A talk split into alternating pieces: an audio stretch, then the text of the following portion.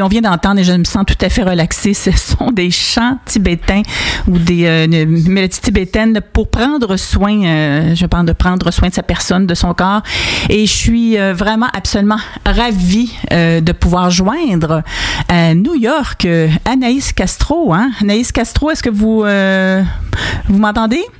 Oui, je suis là. Oui, tout à fait. Alors, Anaïs Castro, quel plaisir de pouvoir échanger euh, sur cette exposition très spéciale qui se démarque à la Galerie Stuart Hall euh, encore euh, jusqu'au 8 mars. Hein? Oui, c'est ça. Tout à fait. Alors, si vous nous parliez. Euh, me donner l'opportunité d'en parler. Oui. Alors, est-ce que vous vous portez bien à New York présentement?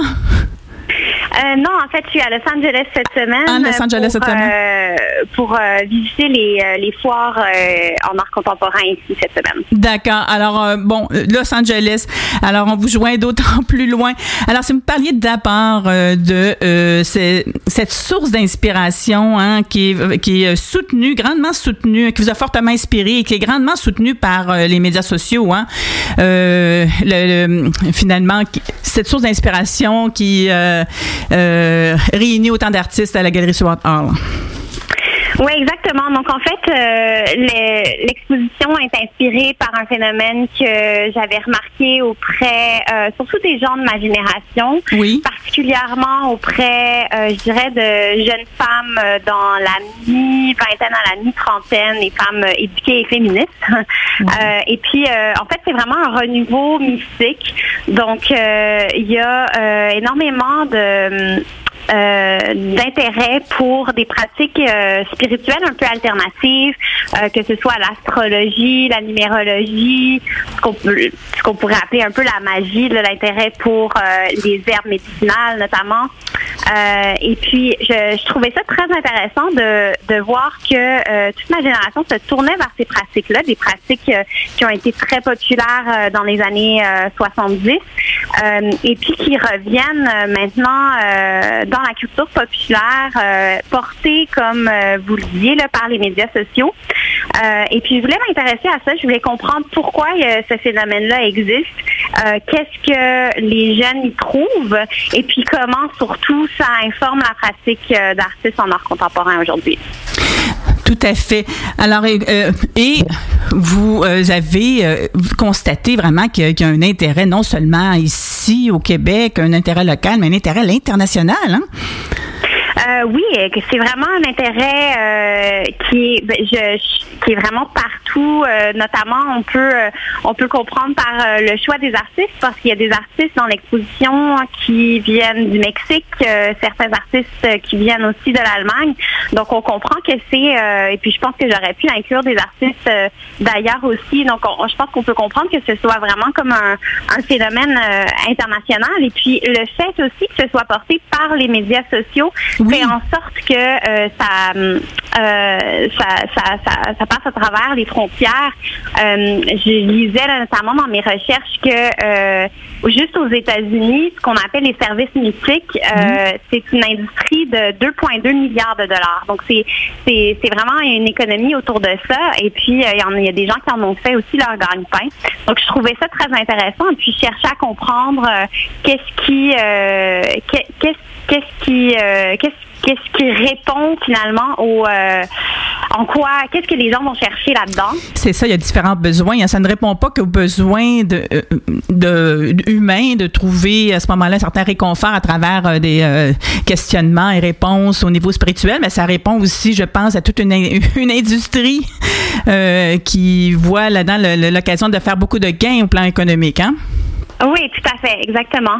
Et puis euh, j'ai essayé de comprendre aussi pourquoi, euh, donc auprès de, de mon groupe d'amis notamment, il y a des femmes euh, ou des hommes aussi là, qui qui sont par exemple qui qui croient au changement climatique, qui croient à la vaccination, à la médecine moderne, mais qui vont lire leur horoscope et qui vont prendre certaines décisions importantes dans leur vie en fonction de l'emplacement des planètes dans le ciel. Donc ça, peut sembler un non-sens, euh, mais euh, mais moi c'est pas comme ça que je le considère. Je pense que finalement ce que ça ce que ça l'indique, c'est que il y a un désir de de d'un ordre peut-être un peu cosmique, le désir de croire en quelque chose de plus grand, ça, de croire en de nouvelles valeurs qui ouais, exactement, davantage les besoins humains.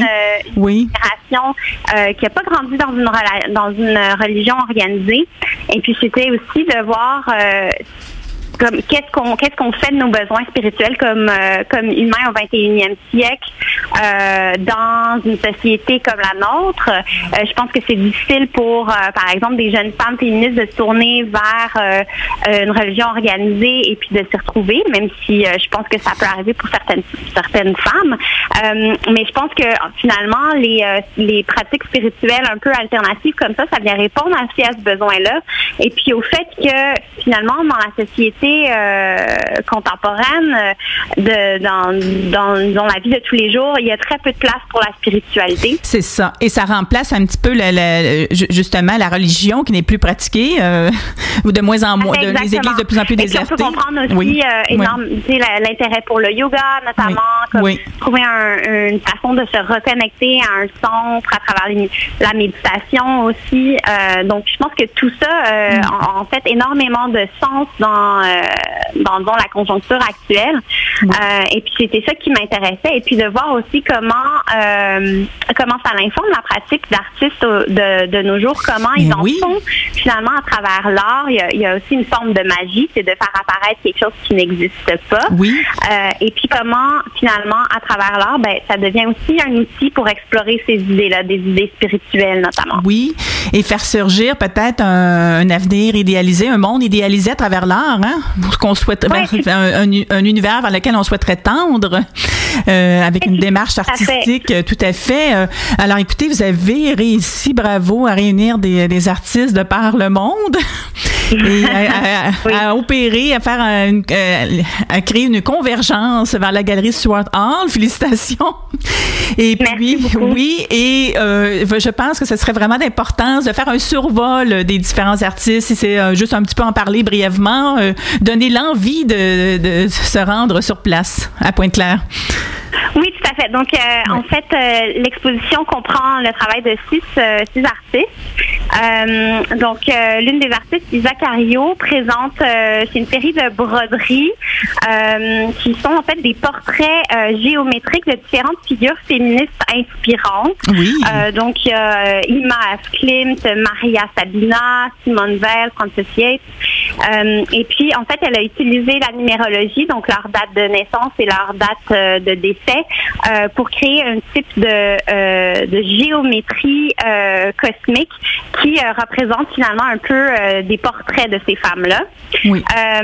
et donc c'est tout fait en broderie. C'est c'est très c'est très délicat comme travail. Oui, tout à fait, euh, effectivement, oui.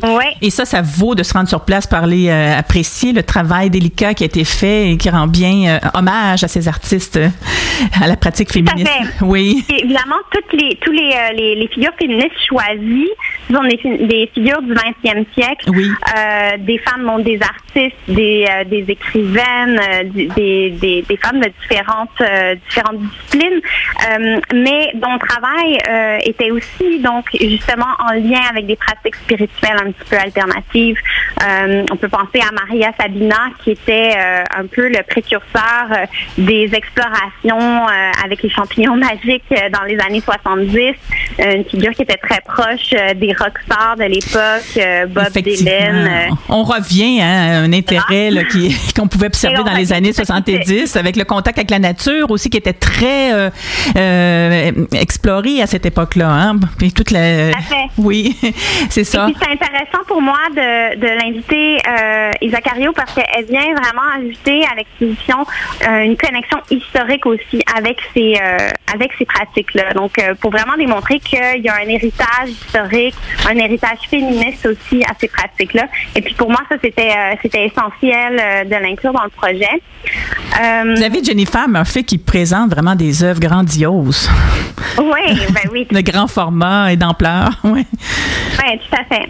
Euh, une autre artiste dans l'exposition, c'est Jennifer Murphy, une artiste euh, basée euh, à Toronto. et puis, elle, présente plusieurs types de, travaux dans l'exposition, mais notamment, vraiment au cœur de l'exposition, c'est une grande plateforme circulaire sur laquelle est posée une espèce de sable noir. Et dessus, il y a une spirale d'une, je pourrais dire, une centaine de, de coquillages.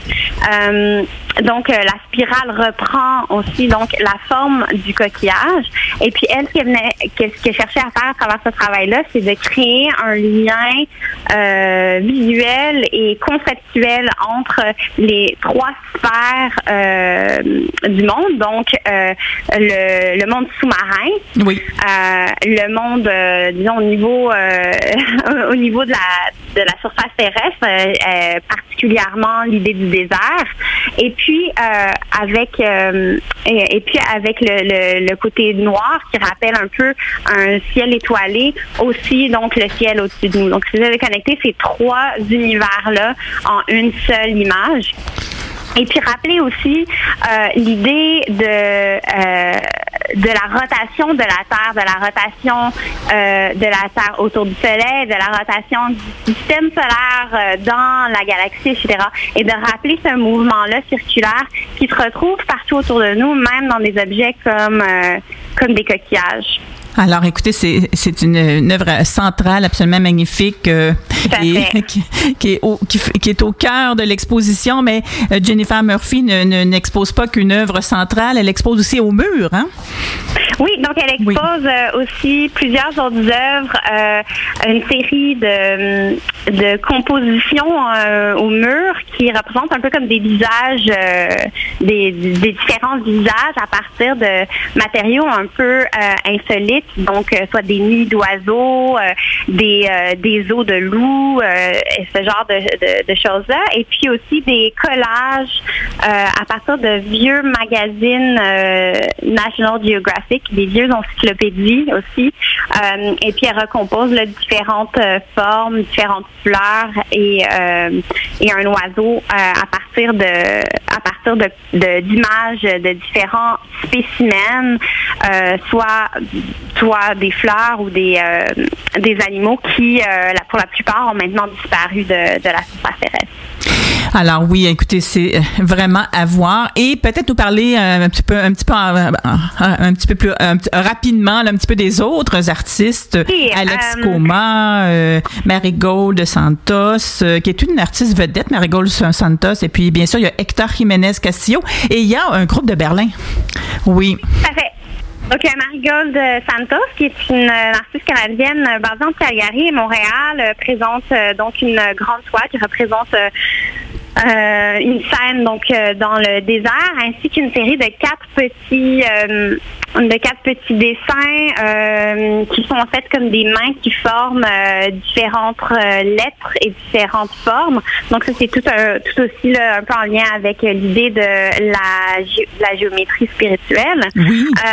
on a aussi donc comme vous le disiez le collectif de Berlin Homme Social Club. Très original. oui. C'est un collectif là qui vraiment cherche à éveiller l'intuition chez le spectateur par l'idée du jeu. Donc, euh, ils travaillent de différentes façons, euh, autant avec ce qu'on appelle le LARPing, donc euh, live action. je, je, me rappelle plus des, lettres, mais c'est un peu comme les grandeurs nature, ce genre de choses-là. Mais aussi les tables de jeu. Donc, dans l'exposition, on présente deux tables de jeu. Qui visent à, présenter aux joueurs leur portrait psychique à travers un jeu de tarot et puis une série de cristaux sur euh, un tableau de jeu. Oui. Ça, c'est vraiment pour essayer d'éveiller euh, l'intuition. On n'est pas habitué, euh, je, le remarque, de, de discuter dans la vie tous les jours. Et puis, c'est un petit peu l'idée d'éveiller peut-être un peu comme dans le rêve, là, une, un un inconscient chez nous euh, qui, euh, qui révélerait quelque chose de plus profond. Euh, ce sont des œuvres qu'on peut manipuler, qu'on peut toucher. Tout à fait. Et puis dans l'espace de la galerie, si jamais les gens avaient des questions, on a toute l'équipe de la galerie pour aider, mais vraiment l'idée c'est de c'est pas des jeux dont il y a des règles, il y a pas des règles très strictes pour pour ces jeux-là. L'idée c'est de vraiment d'essayer de de manipuler les objets qui font partie de ce jeu-là d'une façon intuitive. Euh, et puis après, il y a un petit carnet euh, pour euh, aider à interpréter les oh. actions du joueur. Très intéressant. ça, aussi, ça pique la curiosité. Et vous avez aussi Hector Jiménez Castillo qui s'intéresse rien de moins qu'au jeu, qu'un jeu très spécial. oui, donc Hector Jiménez Castillo, c'est un autre artiste mexicain qui fait partie de l'exposition. Et puis, il a redesigné le jeu Ouija. Le Ouija, rien de moins que le jeu des films d'horreur. oui, tout à fait. Et puis, euh, donc, c'est toujours dans un désir de communiquer avec, euh, avec l'au-delà, avec euh, un, univers de l'esprit. Et puis, donc, le jeu a tout été redesigné. C'est en espagnol, mais c'est quand même assez intuitif comme jeu. et puis, ça, c'est une planche de jeu qui va être activée avec, avec les autres jeux de Home Social Club durant un événement, si je me trompe pas, qui aura lieu le 1er mars. Le 1er mars ou le 6 mars, je crois? Pardon, le 6 mars. Le 6 mars, oui. 6 mars aura une, séance spéciale pour euh, activer les jeux. Oui, tout à fait. Donc, ça va, il va y avoir une soirée d'activation de, jeu et puis il va y avoir aussi euh, euh, des jeux de tarot, ce genre de choses-là pour ceux que, ceux que ça intéresse. Et vous avez, ça va être à quelle heure le 6 mars? J'essaie de trouver l'heure euh, de cette séance très spéciale. Oui. Ah, mon Dieu. Euh, je suis tellement, euh, je tellement si je me trompe pas, c'est en c'est en après-midi. En après-midi. Parfait. Alors, je pense que le C'est toutes les informations. Oh, c'est un samedi. C'est un samedi. c'est un vendredi. En tout cas, oui. Ah. On va essayer de trouver l'heure. Alors, peut-être pour terminer, nous parler d'Alex Coma, quand même, qui est un artiste émergent.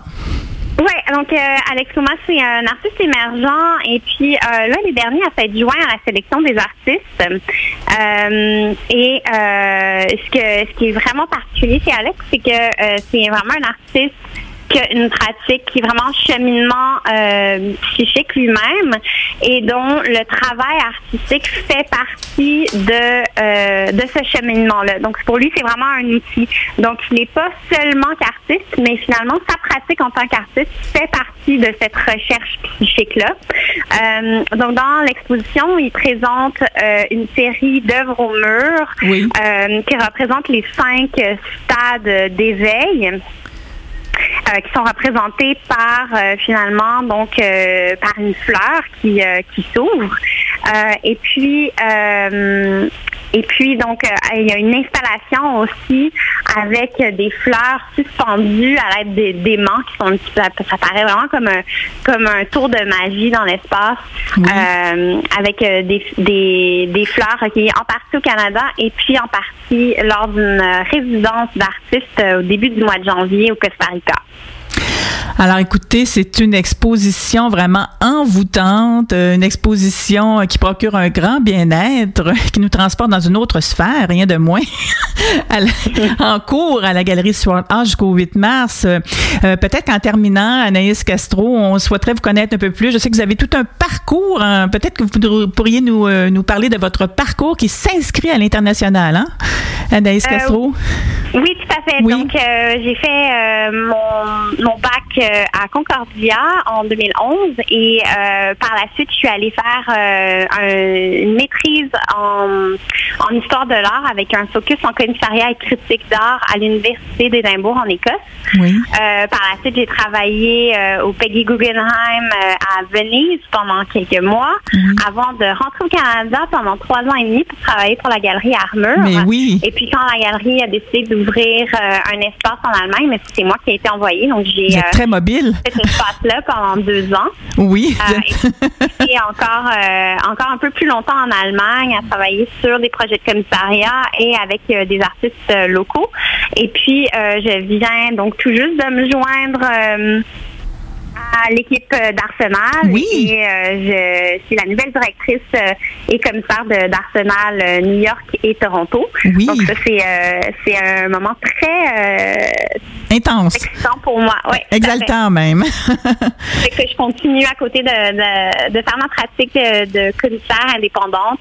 Donc, j'ai comme plusieurs projets à venir. je viens de faire donc l'exposition à Stuart Hall, une exposition à Genève. Euh, Et vous avez des expositions aussi, des, des projets en Asie. Oui, donc euh, j'ai fait une résidence d'artiste, une résidence de commissaire, pardon, euh, au, à Shanghai en 2018. Euh, et durant cette résidence-là, j'ai formé avec trois de mes collègues un collectif qui s'appelle le Department of Love. Et puis on a une pratique collective qui nous amène à voyager beaucoup. On a fait un projet à Londres au printemps dernier. Et puis on, on a plusieurs autres choses sur notre planche de travail. Alors écoutez, euh, voilà, vous êtes vraiment aussi auteur, commissaire. Hein, alors euh, et vous êtes très mobile. Alors merci beaucoup pour nous avoir présenté vraiment cette exposition vraiment très intéressante à la galerie Stuart Hall et, et on continue de vous de suivre vos avancées à l'international et euh, ici aussi. Hein, on vous, on va, on, vous avez vous allez commencer à, à, à, œuvrer aussi pour l'Arsenal qui est assez bien implanté à Montréal. Merci, je vous souhaite une excellente journée à Los Angeles. Merci beaucoup. Merci. bonne, bonne journée. Bonne journée.